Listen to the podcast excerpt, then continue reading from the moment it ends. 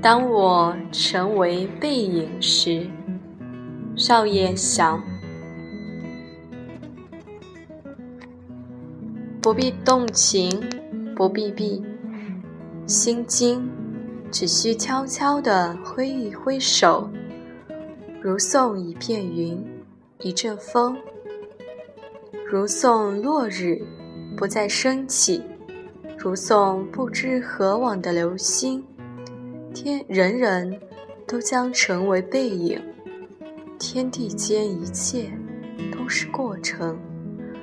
当我成为背影时，不要惜别，不要依恋，只需无言的目送一瞬，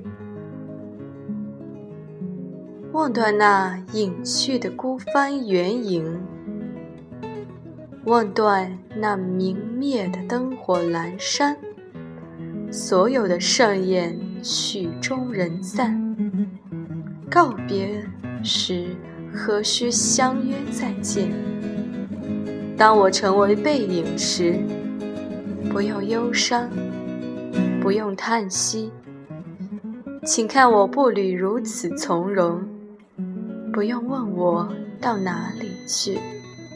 不用问早年青春如梦，不用问路上雨雪霏霏。难忘有一天也会忘记。日月长照，而人生如寄。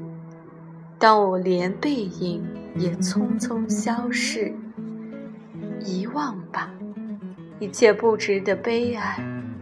岁月的尘埃落下又飞起，童心不在，青春不在，欢乐与秋心的时光不在，希望与失望交织不在，不再回首叮咛，勿忘我，那歌儿，那花朵都不会重来。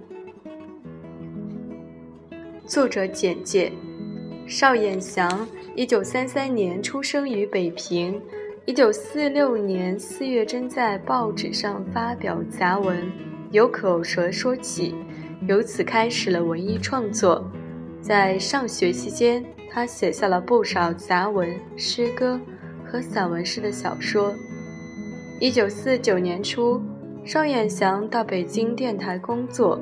一九五一年出版的歌唱《北京城》。和1955年的《到远方去》为邵燕祥赢得了最初声誉。1980年之后，邵燕祥在《远方》献给历史的情歌《如花怒放》《迟开的花》等八部诗集和诗选出版发行。诗评集赠给十八岁的诗人，晨昏随笔杂文集。密和次，优乐百篇等也相继问世。邵衍祥现为中国作协理事和主席团委员，中国笔会中心会员。作品赏析：当我成为背影时，是一首彻悟生命的诗。作者邵燕祥一生经历坎坷，当进入人生的暮年。再回首往事，对人生的理解可以说到了一个完全超脱的境界。正因如此，诗人才能写出如此精辟的总结致辞：人人都将成为背影，天地间一切都是过程。如此看来，在短短的人生几十年，我们计较的确实太多，我们的眷恋有。些过分，看待人生并不是容易的，这需要一个过程，而这个过程或许就是一生。生命的消逝意味着什么？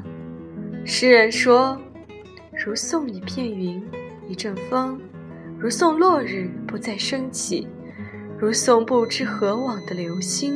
生命永不回头，所以。”那些我们紧紧抓住不放的，最终看来是可笑的、不可理喻的。所有的盛宴曲终人散，告别何？告别时何必相约再见？正因为人生是这样一个来去都没有理由的奇迹，所以诗人说：“不要问我到哪里去，不要问早年青春如梦，不用问路上雨雪霏霏，难忘的有一天也会忘记。日月长照。”而人生如寄，在生命的终点，一切都将化为乌有。岁月的尘埃落下又飞起，童心不在，青春不在，欢乐与揪心的时光不在，希望与失望的交织不在，不再回首叮咛，勿忘我。那歌儿，那花儿，都不会重来。当然。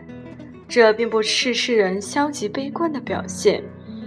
当生命已接近终点，谁用一生的体验告诉我们千万遍的一听再听的道理：人生应当是一个自在的过程，享受这个过程，坦荡的来，能认识其中有价值的和没有价值的，这样，最终也能坦荡的去。